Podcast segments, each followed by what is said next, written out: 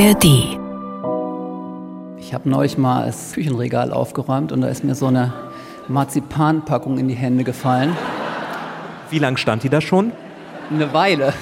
Wir versuchen hier eine Showtreppe zu machen und wir hangeln uns am Abgrund eines Mindesthaltbarkeitsdatums entlang. Wenn wir jetzt sagen würden, Brahms Miet, sagen wir Sebastian Fitzek, wie würde das klingen? Entschuldigung, da waren das mehrere. Hast du schon angefangen? Ich meine, wenn man zum Beispiel eine Tür öffnen will, musikalisch, dann kann man das auch auf der Geige machen.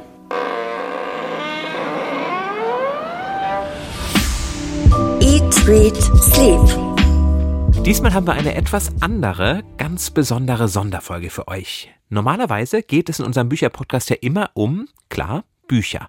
Um Bestseller, um Alltime favorites Klassiker, Neuerscheinungen, Graphic Novels, die ganze Vielfalt der Bücherwelt. Und über Bücher sprechen wir diesmal auch, aber nicht nur. Denn manchmal probieren wir ja gern was Neues aus. Ende des Jahres hatten wir ja schon eine Hörspielfolge. Danke für das tolle Feedback dazu und auch für eure Ermunterung für solche Experimente. Diesmal bei dem neuen Experiment geht es um Literatur und Musik. Wir, das sind Daniel Kaiser und Jan Ehlert. Und am 24. Januar, da waren wir in der ausverkauften Elbphilharmonie in Hamburg zu Gast. Und zwar nicht allein, sondern mit Julius Beck, Sono Tokuda, Gabriel Ude und Fabian Diederichs vom NDR Elbphilharmonieorchester. Und die vier haben uns live einen Soundtrack zur Literatur gespielt. Ja, und sogar unsere Eat, Read, Sleep Jingles kommen diesmal live aus dem Orchester. Es geht um großartige Melodien, um spannende Musikgeschichten und um die Frage, wie beschreibt man eigentlich den Klang eines musikalischen Meisterwerks? Der Klang der Bücher, so haben wir das genannt, mit, na klar, auch hier ganz vielen Buchtipps, aber auch mit Musik von Johannes Brahms, von den Beatles und auch mit Hits aus Filmen und aus Musicals und auch Karl-Heinz Stockhausen, der Komponist, den ihr vielleicht schon kennt aus meiner begeisterten Besprechung der Graphic Novel Der Mann vom Sirius, in Folge 78 durfte da nicht fehlen, Stockhausen, dieser Säulenheilige der Neuen der zeitgenössischen Musik, denn so vielfältig wie wir bei der Auswahl unserer Bücher sind, wollten wir eben auch bei der Musik sein was unsere vier Musiker vor also ich sag mal, einige Herausforderungen gestellt hat. Nicht nur bei Stockhausen, der auch Musik für ein Streichquartett und vier Hubschrauber komponiert hat. Das haben wir nicht hingekriegt. Und eigentlich haben wir uns ein Stück von den Beatles mit einer Sitar gewünscht, einem indischen Zupfinstrument. Das sieht so ein wenig aus wie eine Gitarre mit einem sehr, sehr langen Hals. Aber das haben wir gar nicht gebraucht, denn Julius Beck hat uns mit seiner Geige bewiesen, dass es auch ganz ohne Sitar genauso gut klingen kann. Lasst euch also überraschen, wie sich das anhört. Und wie immer bei Eat, Sleep gibt es auch diesmal etwas zu essen. Und diesmal hat Fabian Diedrichs, unser Musiker am Cello, für uns gekocht, sagen wir mal. Und ein kleiner Hinweis, was das wohl sein könnte, den gibt schon das erste Musikstück dieser Sonderfolge. Viel Spaß beim Hören.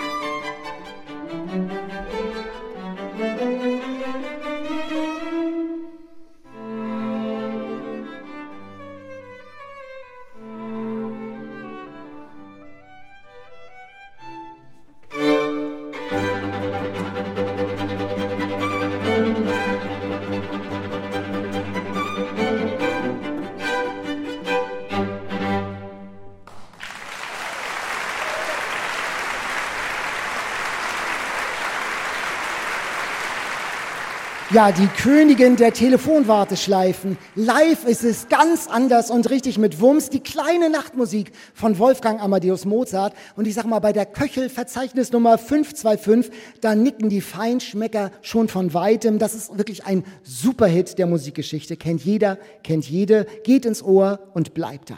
Mozart, ja, da denkt man zuerst an Musik, klar, aber eben nicht nur. Mozart geht auch durch den Magen.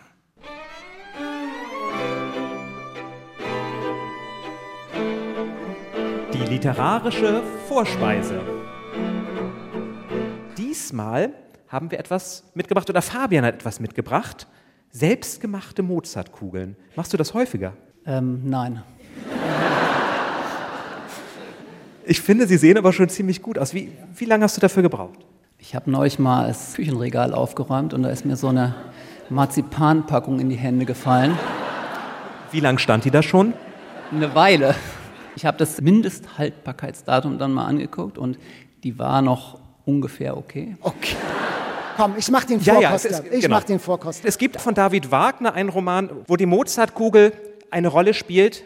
Auf jedem Kopfkissen in Salzburg ist es ein Gesetz, schreibt David Wagner, dass eine Mozartkugel dort liegen muss. Du siehst ganz begeistert aus. Äh, super lecker. Ähm, vor allen Dingen auch, was ich ja gelernt habe bei der Vorabrecherche, das muss ja mit Pistazienmarzipan gemacht werden. Und du hast hier auch geraspelte Pistazien obendrauf. Irgendwie hast du selber geraspelt oder gibt es die käuflich zu erwerben? Rewe Online. Rewe Online. Ah, ich sehe. Immerhin hat er nicht Rossmann gesagt. Wir versuchen ja eine Showtreppe zu machen und wir hangeln uns am Abgrund eines Mindesthaltbarkeitsdatums entlang. Aber dafür schmeckt es wirklich Ja, ausgezeichnet. aber Lecker. apropos Mindesthaltbarkeitsdatum. Es gibt ja bei Musik und bei Büchern zum Glück sowas nicht, sondern die sind eigentlich, wenn sie richtig gut sind, immer haltbar. Bei Mozart haben wir es gerade gehört. Und bei Büchern ist das auch so. Wir haben ein Buch mitgebracht zu Mozart von Eduard Mörike. Mozart auf der Reise nach Prag. Mörike, Dichter des 19. Jahrhunderts. Diese Novelle schrieb er zum 100. Geburtstag von Wolfgang Amadeus Mozart. Er hatte dessen Musik, den Don Giovanni, gehört. Und das hatte ihn so imponiert, dass er dachte, er muss diesem großen Komponisten ein literarisches Denkmal setzen. Und beschreibt jetzt einen Tag im Leben von Mozart. Und er ist mit seiner Frau auf dem Weg nach Prag. Dort soll er den Don Giovanni erstmals aufführen, eine Auftragsarbeit. Aber er ist so begeistert von der Natur draußen, dass er anhält, aussteigt, sich verläuft und in einem großen Garten landet. In einem Garten, wo ein Baum mit neun großen Pomeranzen wächst. Pomeranzen sind Orangen und er nimmt eine und schneidet sie auf. Das Problem an der Sache ist, die Pomeranzen gehören einem Grafen und er hat sie seiner Tochter zur Hochzeit schenken wollen. Den Baum mit neun und es müssen auch genau neun sein. Mozart also als Dieb wird gestellt, aber es löst sich alles in Wohlgefallen auf, denn die Tochter ist ein großer Fan von Mozart, also bleibt er bei der Hochzeit, komponiert ein bisschen, tanzt ein bisschen und alle gehen glücklich ihres Weges. Daniel, du bist auch nochmal eingestiegen in dieses Buch. Total. Und es liest sich so wie die Vorlage für diesen Mozart-Film Amadeus. Und so ein bisschen wie Falco Amadeus Amadeus. Also Mozart, der Partytyp, der Lebenslustige, der kein Volksfest auslässt und sich auf Volksfesten als Clown verkleidet rumtreibt.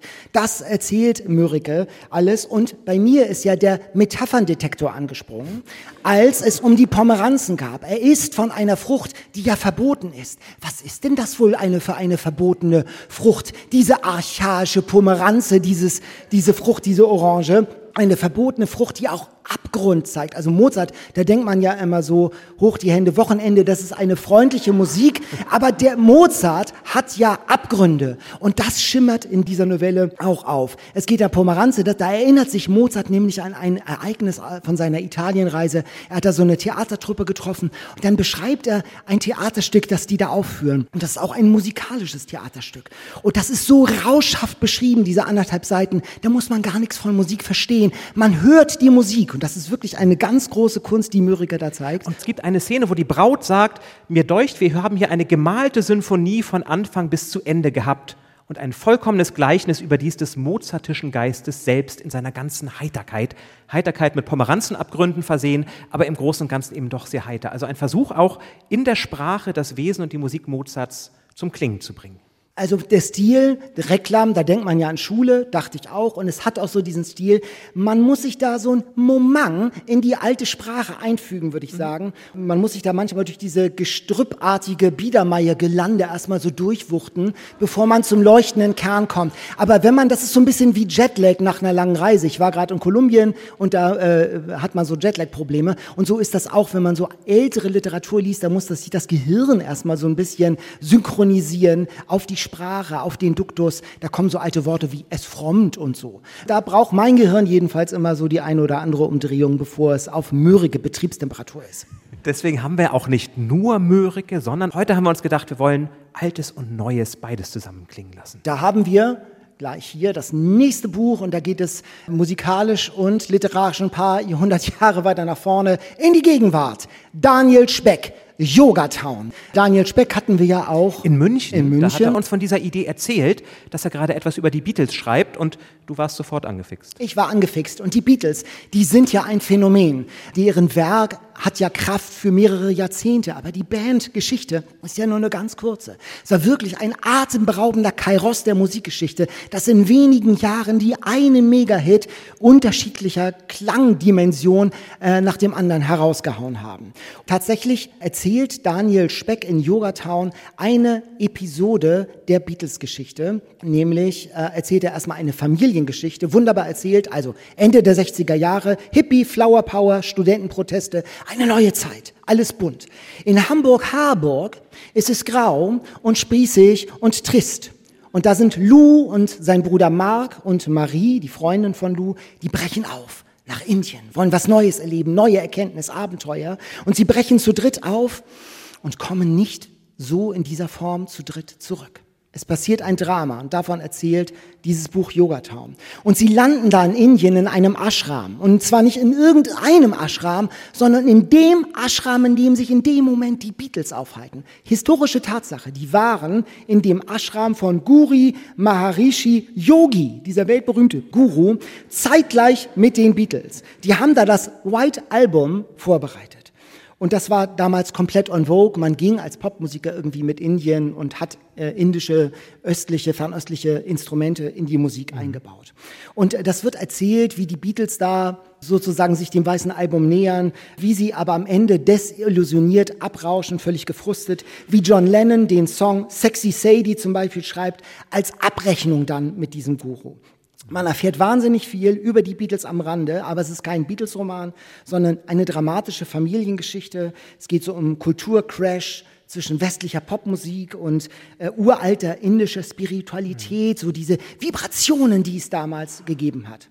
Und dann gibt es noch eine zweite Ebene aus der Gegenwart. Die Mutter verschwindet angeblich nach Indien, machen sich Tochter und Vater auf dem Weg dorthin. Also eine Spurensuche in der Gegenwart und die Geschichte von damals. Und diese beiden Handlungsstränge rasen aufeinander zu.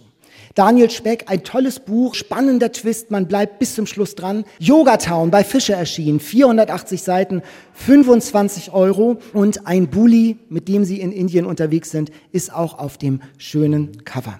Und das musikalisch Tolle, wie kommen die Beatles an ihre Hits in Indien ohne Drogen? In diesem Buch ist die These, nein, nein, die haben da meditiert.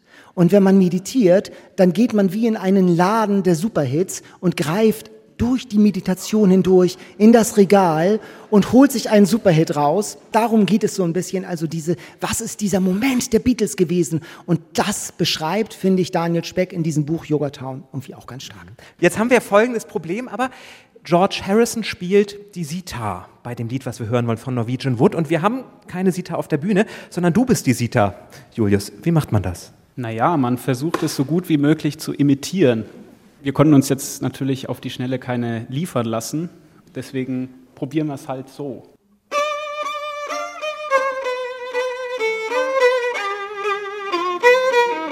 Ungefähr.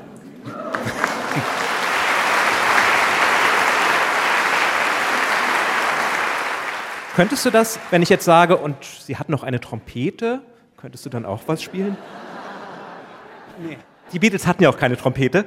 Insofern hören wir einfach die Version von Norwegian Wood, I Once Had a Girl, ohne Sita, dafür mit Julius.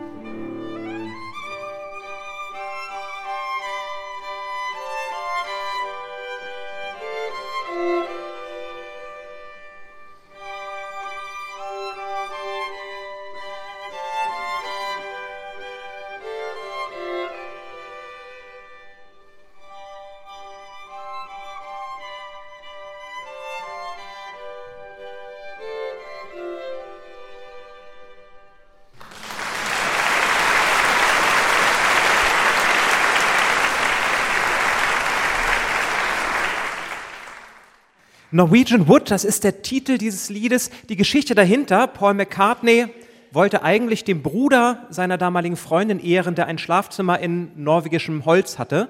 Es stellte sich heraus, es war billige Kiefer. Aber billige Kiefer, sagte er später, war nicht so ein schöner Titel für ein Lied. Deswegen blieb er bei Norwegian Wood. Und es ist nicht nur der Titel eines Liedes, es ist auch der Titel eines Buches im Original von Haruki Murakami, auf Deutsch Naokos Lächeln. Und da geht es dem Protagonisten eigentlich genauso wie euch. Er landet in Hamburg, er ist in Hamburg und hört dieses Lied im Flugzeug. Er kommt gerade an, Toru heißt er, und wird dann von diesem Lied, so ähnlich wie Proust und die Madeleine, wird dann zurückgezoomt in die Vergangenheit und erinnert sich an die Zeit, wo er mit seinen beiden besten Freunden, eben mit Kizuki, seinem besten Freund, und Naoko, dessen Freundin, zusammen die Zeit verbrachte. Das Ganze endet tragisch. Kizuki nimmt sich das Leben. Naoko und er versuchen sich anzunähern, aber entfremden sich immer weiter. Und dann später kommt eine andere Frau dazu, Midori. Es wird eine Dreiecksbeziehung und er muss sich entscheiden, möchte er bei Naoko bleiben, wo das Trauma der Vergangenheit über ihn schwebt oder möchte er mit der lebenslustigen Midori vielleicht einen weiteren Schritt, den nächsten Schritt gehen. Das ist Norwegian Wood, die Kurzform von Haruki Murakami, eines seiner ersten Bücher 1987, mit dem er bekannt wurde. Und da merkt man, der hat ein Händchen für Popkultur, der hat eine Liebe zu den Beatles, wie er, man hat ja an dem Sound auch gemerkt, das war ja ganz toll, auch gerade musiziert, aber der Song hat ja auch diese lyrische Wucht, diese Poesie, äh, diesen ganz besonderen Sound. Beatles sind ja nicht nur links 2, 3, 4, I wanna hold your hand, sondern das ist ja wirklich wirklich ein Jahrhundertsong. Und äh, Murakami deutet diesen Song ganz poetisch, sehr fragil und sehr zerbrechlich. Eben Naoko, die sehr viel mit Traumata zu kämpfen hat. Ich lese mal vor die Stelle. Diese Melodie Norwegian Wood, macht mich manchmal so traurig. Ich weiß nicht warum, aber ich stelle mir vor, ich würde im tiefen Wald umherirren, sagt Naoko. Ich bin ganz allein, es ist kalt und dunkel und niemand kommt mich retten. So deutet Murakami diesen Song und das, er macht sich diesen Song in ganz besonderer Weise zu eigen. Und das finde ich ganz stark, ein ganz starker Dialog zwischen Musik und Literatur. Und das ist ja etwas, um das es heute auch gehen soll, den Dialog zwischen Musik und Literatur. Wir, du spielst ja regelmäßiger noch Querflöte und Orgel, also häufiger als ich und besser als ich. Aber wenn du Bücher liest und es wird über Musik geschrieben, hörst du dann auch die Lieder? Geht dann bei dir so ein Musikerherz auf?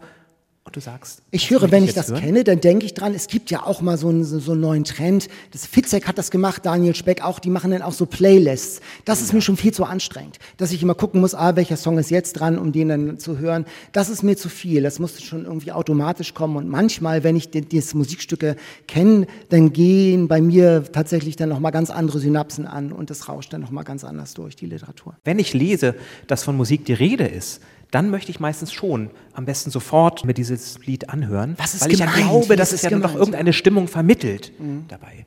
Eine Stimmung, die vielleicht auch fürs Buch ganz gut passt. Ich äh, versetze mich oft in so eine Stimmung, zum Beispiel mit Brahms. Das ist nicht gelogen, weil jetzt als nächstes Brahms kommt, sondern es ist tatsächlich so.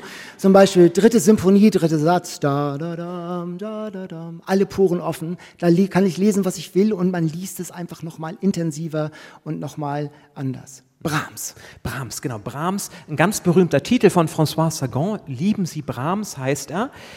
Der Titel ist, naja, es geht gar nicht so sehr um Brahms. Brahms ist ehrlicherweise eine Ausrede für den jungen Simon, um Paul, die Hauptfigur, auf ein Date zu bitten. Also das Konzert als Ort für das erste Date. Hat jemand sein erstes Date heute hier? Ich überlege gerade, mein Freund ist heute Abend hier, es war vor deiner Zeit. Ich habe tatsächlich mal äh, äh, ein Date in der Elbphilharmonie äh, gehabt, so als erstes Date, aber das ist schon länger her. Es hat offensichtlich auch nicht geklappt. Es lag aber nicht am Orchester. Nee, man, man,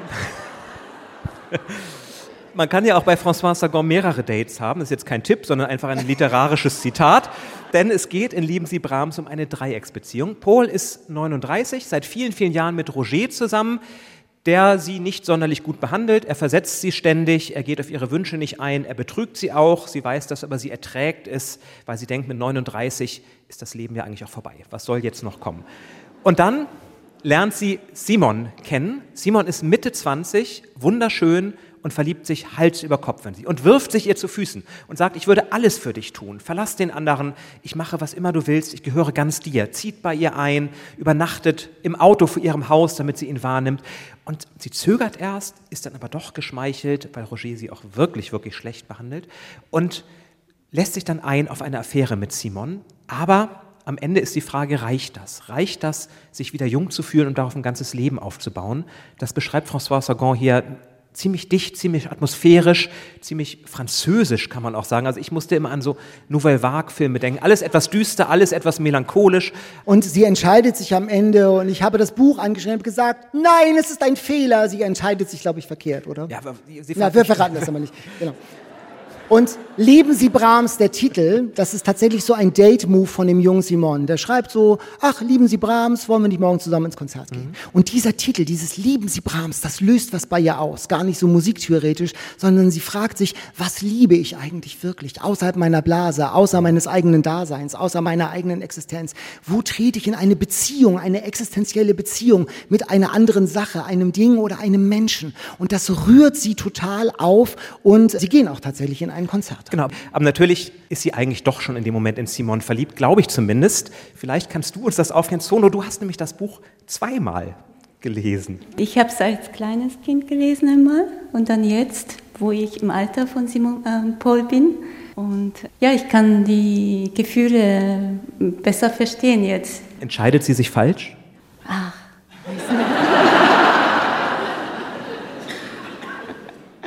Wen hättest du denn ich genommen, hätte, mich Paul? auch, ich hätte mich auch so entschieden. Du hättest dich auch so entschieden. Okay. Darüber reden wir dann hinterher nochmal, ob das eine gute Entscheidung gewesen wäre. Wie ist es denn bei dir? Liebst du Brahms? Ja, in dem Buch von Sagan ist es auch sehr sentimental geschrieben und äh, in der Musik von Brahms ist es auch unglaublich sentimental und das trifft sich gut. Brahms hat schon eine melancholische, eine ganz emotionale Note. Und äh, mir ist es auch mal so gegangen, ich habe mich vor vielen Jahren mal mit einem Freund, guten Freund, wirklich komplett zerstritten. Und wir saßen in einem Raum und waren sprachlos. Und dann haben wir wirklich, das klingt so kitschig, aber es war, wir haben zusammen Brahms gehört, das Violinkonzert. Und das hat was gelöst. Da hatte wirklich diese Musik so eine heilende Kraft und hat etwas geheilt. Und da haben, haben wir wirklich gemerkt, und es hat sich in mein Herz eingegraben, dass Musik eine ungeheure Kraft hat und eine tolle Erfahrung für mich. Und wir erleben jetzt vielleicht auch einmal die Kraft von Musik mit Brahms.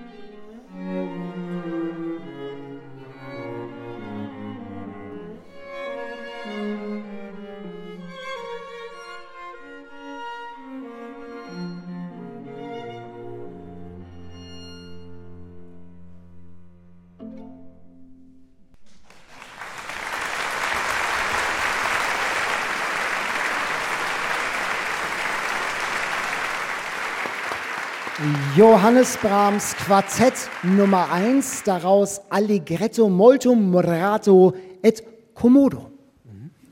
Genau, denn vor Musikstücken steht manchmal ja nicht nur Noten, sondern manchmal steht auch was geschrieben, zum Beispiel Komodo. Und Gabriel, du hast noch gar nichts gesagt. Was heißt, was heißt Komodo? Das war nichts Persönliches. Ähm, Komodo heißt ähm, gemütlich, bequem tatsächlich. Und wenn du das jetzt über so ein Stück liest, was macht das mit dir? Dann entspannt sich meine Rückenmuskulatur eigentlich automatisch. Wenn jetzt noch Molto Komodo stehen würde? Es steht ja Molto Moderato e Komodo und das ist ja im Prinzip äh, schon fast, äh, geht ja beides eigentlich in die gleiche Richtung, also sehr gemäßigt und gemütlich. Und dann äh, scheint es ihm ein Anliegen gewesen zu sein, dass es jetzt nicht so schnell geht. Aber Brahms kann ja nicht mehr mitreden, deswegen können wir das Ganze auch ändern. Wenn wir jetzt sagen würden, Brahms Miet, sagen wir Sebastian Fitzek, Drama, Krimi, wie würde das klingen?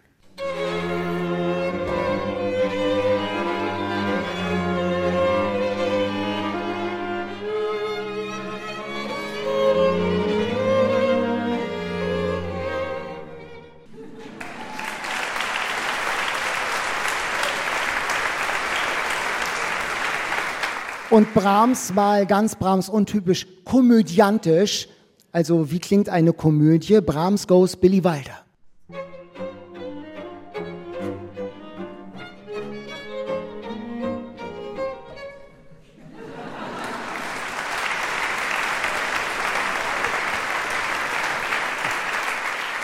Super, vielen, vielen Dank. Wir hätten ja noch ganz viele Ideen, aber äh, wir wollen ja noch weiter vorankommen. Ich weiß, dass Daniel sich so sehr auf das nächste Buch und die nächste Musik freut, seit er das damals im Podcast vorgestellt hat.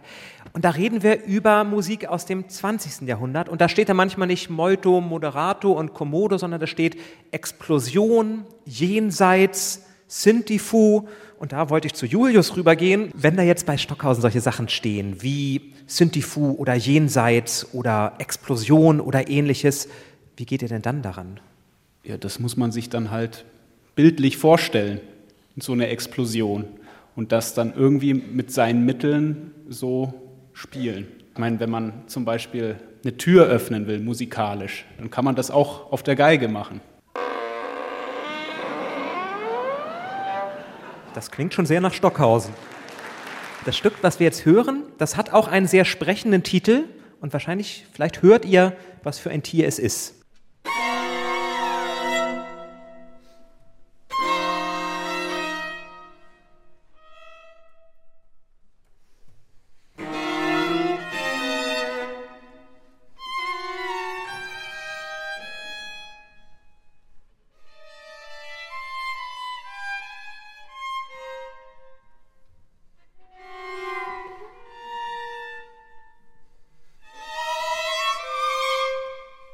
Der Skorpion.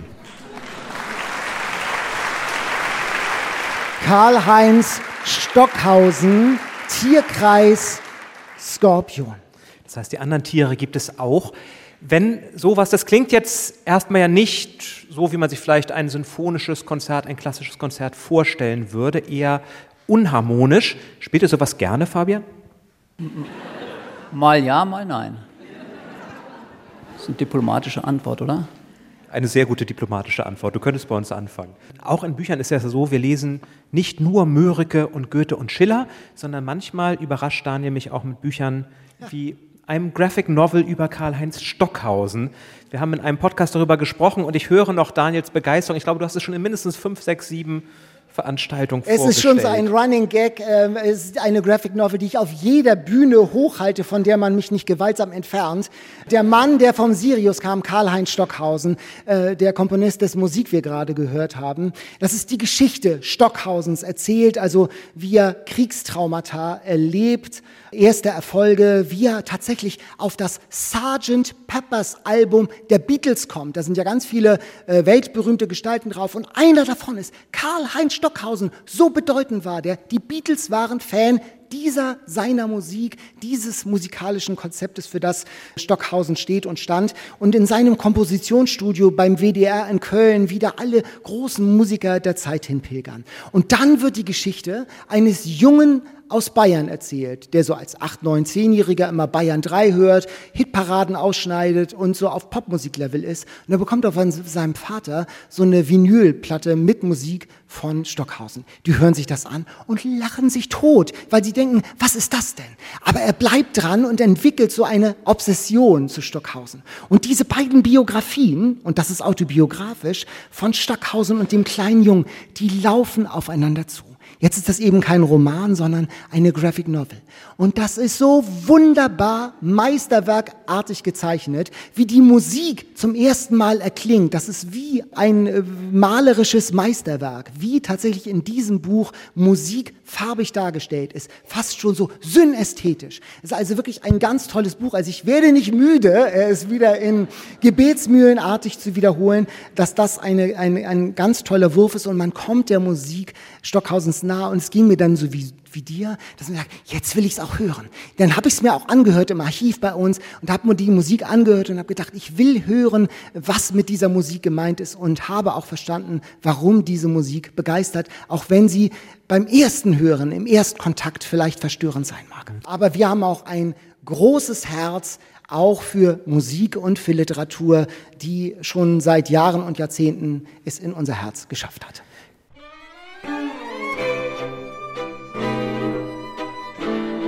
All-time favorite.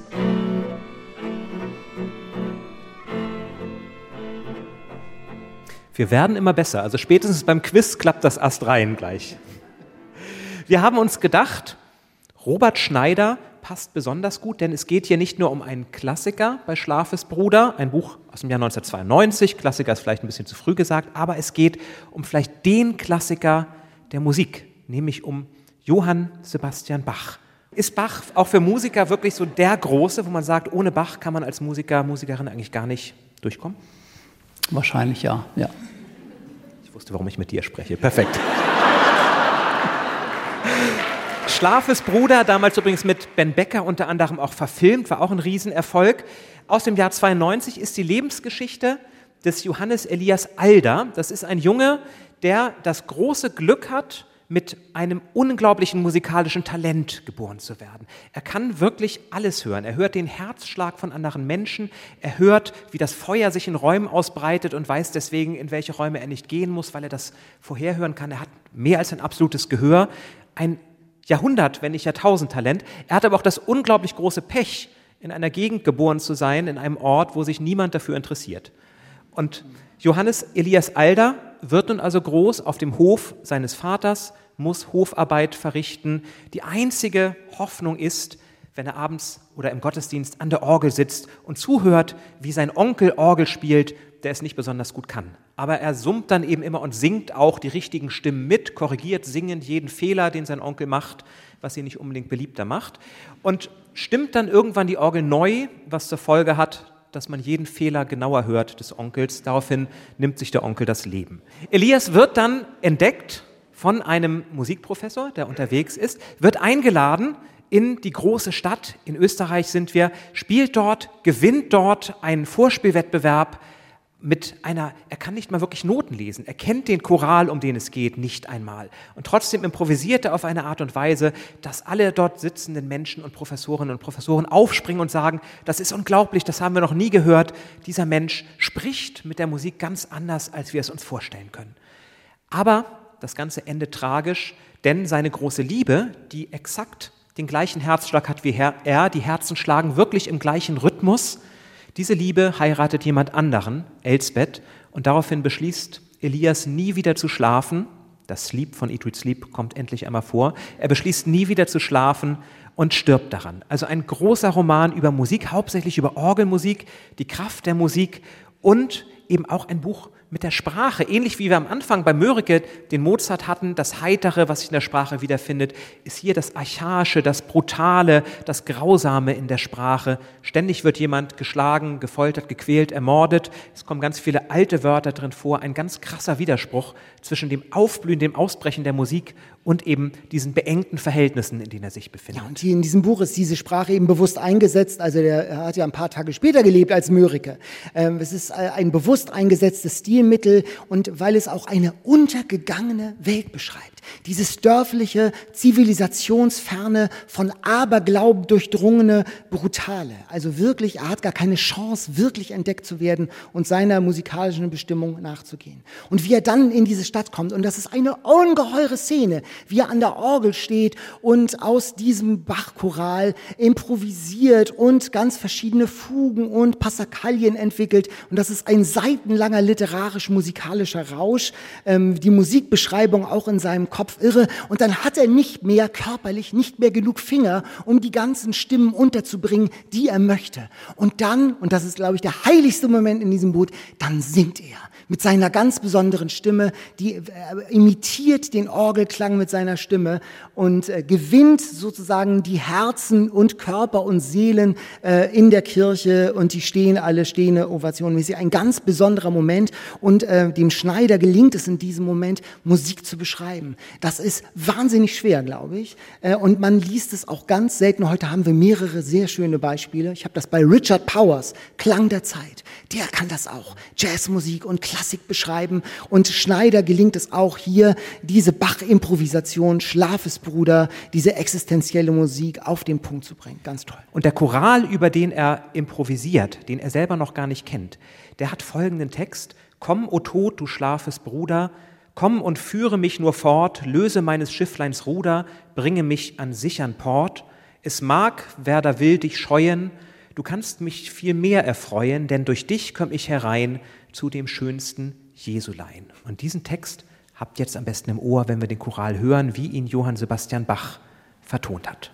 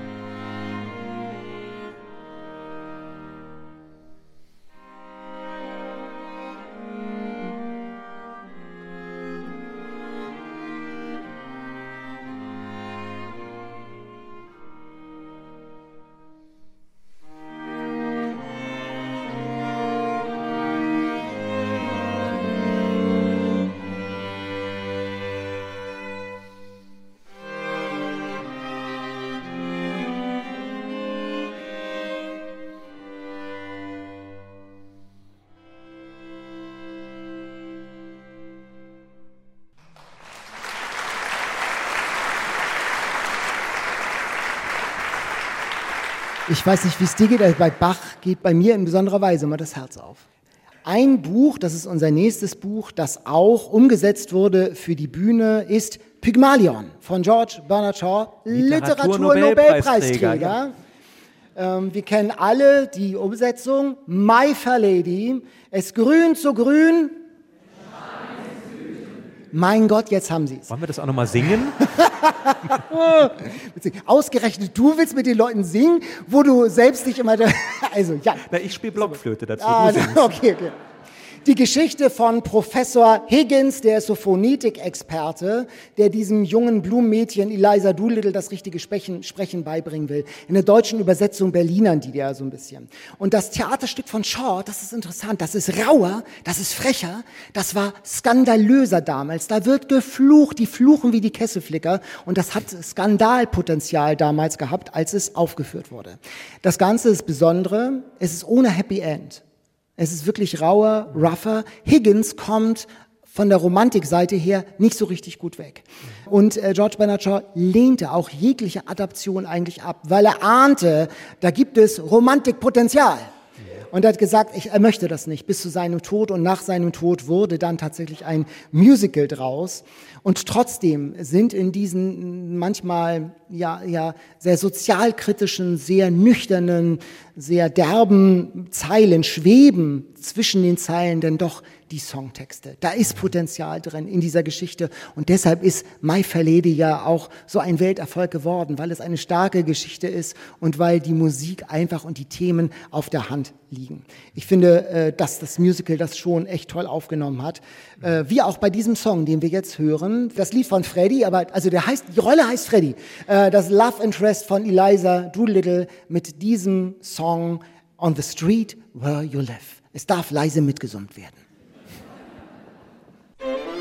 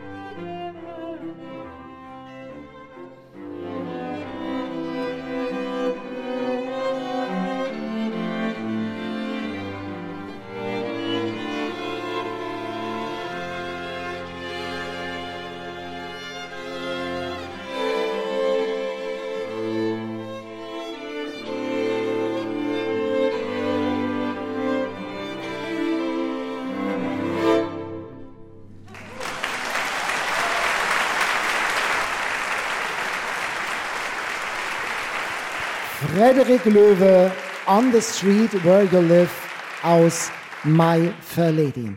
Es sind zum Glück noch ein paar Mozartkugeln da, denn ich glaube, ich brauche sie jetzt.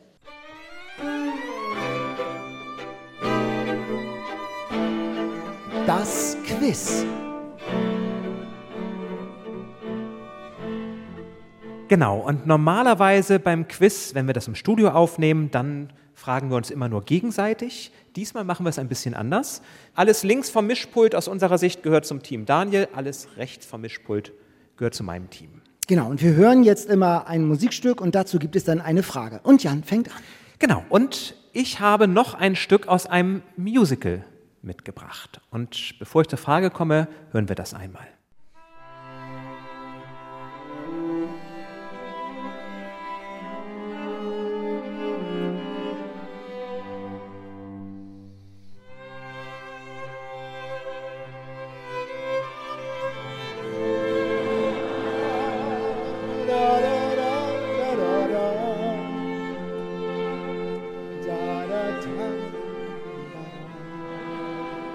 Wunderbar. Ein Musical, was auch in Hamburg wahrscheinlich viele, viele auch gesehen haben, nämlich Cats. Wunderbar. Richtig. Der Text, Daniel, Oh. zu diesem Musical stammt von einem Literaturnobelpreisträger.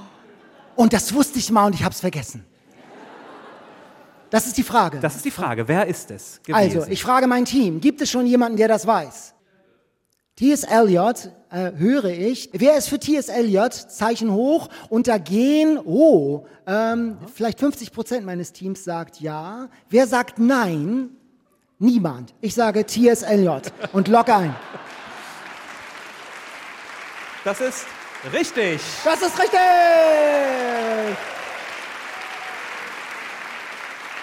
T.S. Eliot hat für seine Patenkinder Kurzgeschichten über Katzen geschrieben, über unterschiedliche Katzencharaktere und die versammelt in Old Possums Book of Practical Cats. Und da tauchen ganz, ganz viele der Charaktere aus dem Musical Cats dann tatsächlich auch auf. Jetzt kommen wir zu meiner ersten Frage. Literaturnobelpreisträger.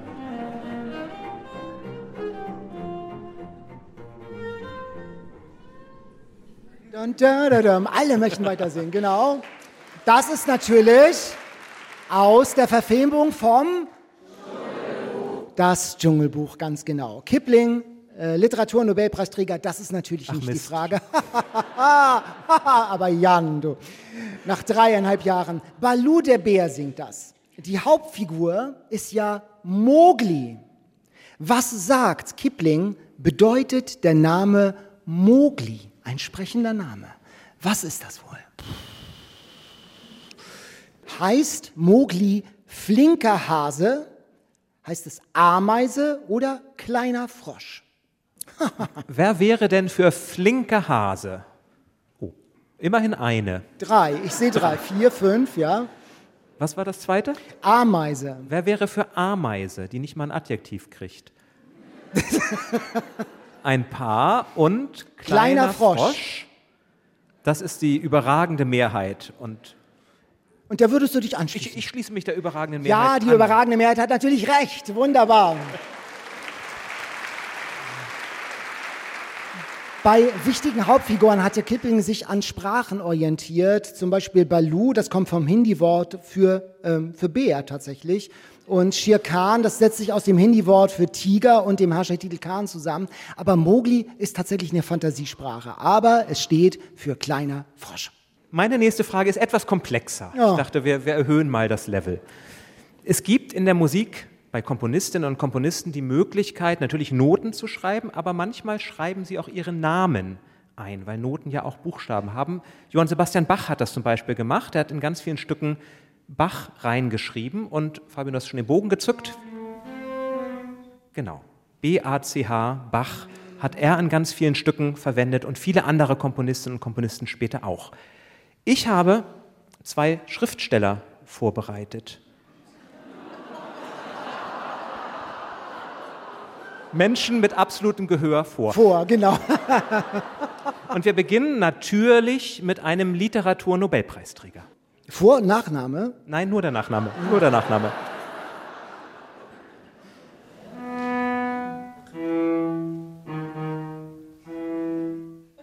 Oha, es war ein Doppel, Doppelbuchstabe. Dum, Ja. dum, dum. Nochmal bitte, nochmal.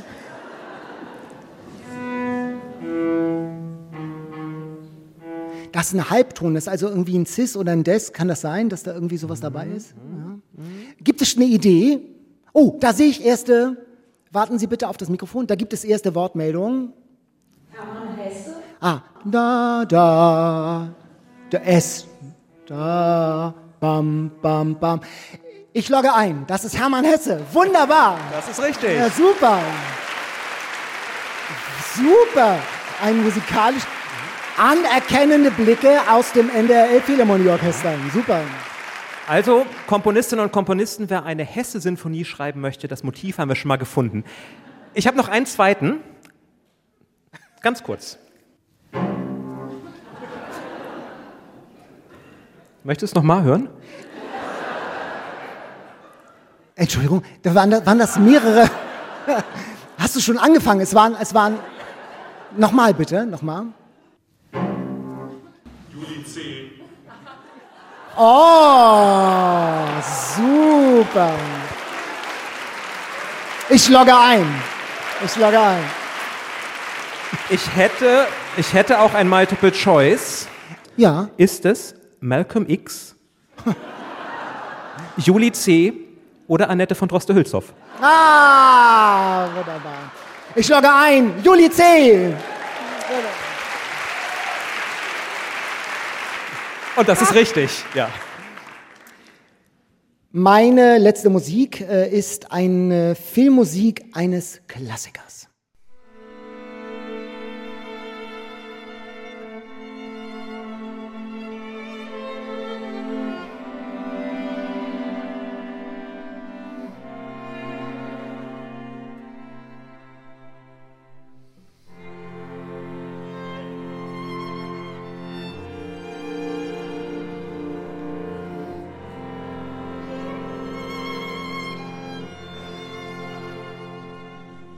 Da, da, da, Ich glaube, hier in der da. ersten Reihe weiß es jemand so leidenschaftlich. Aber aus meinem Team, Seid. die schweigen natürlich.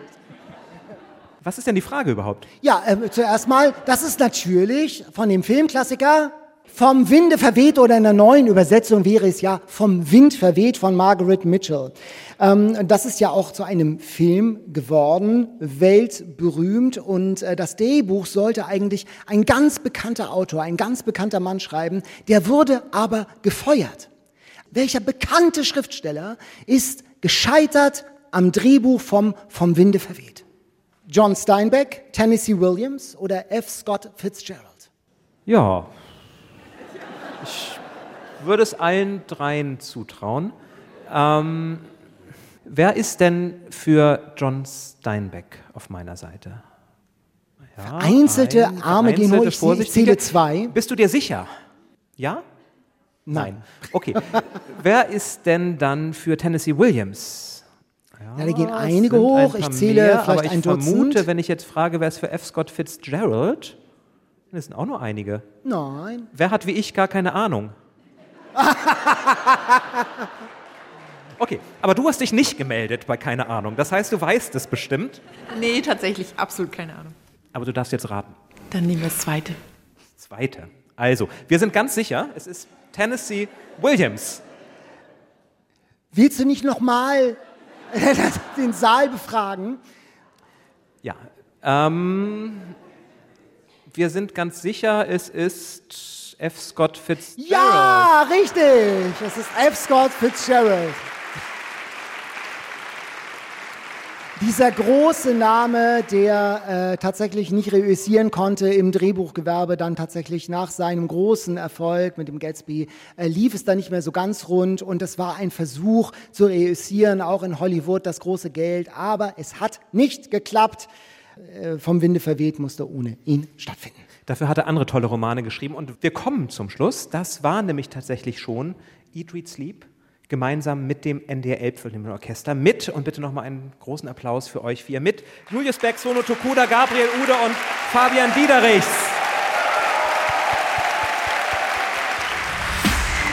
Eat, Read, Sleep.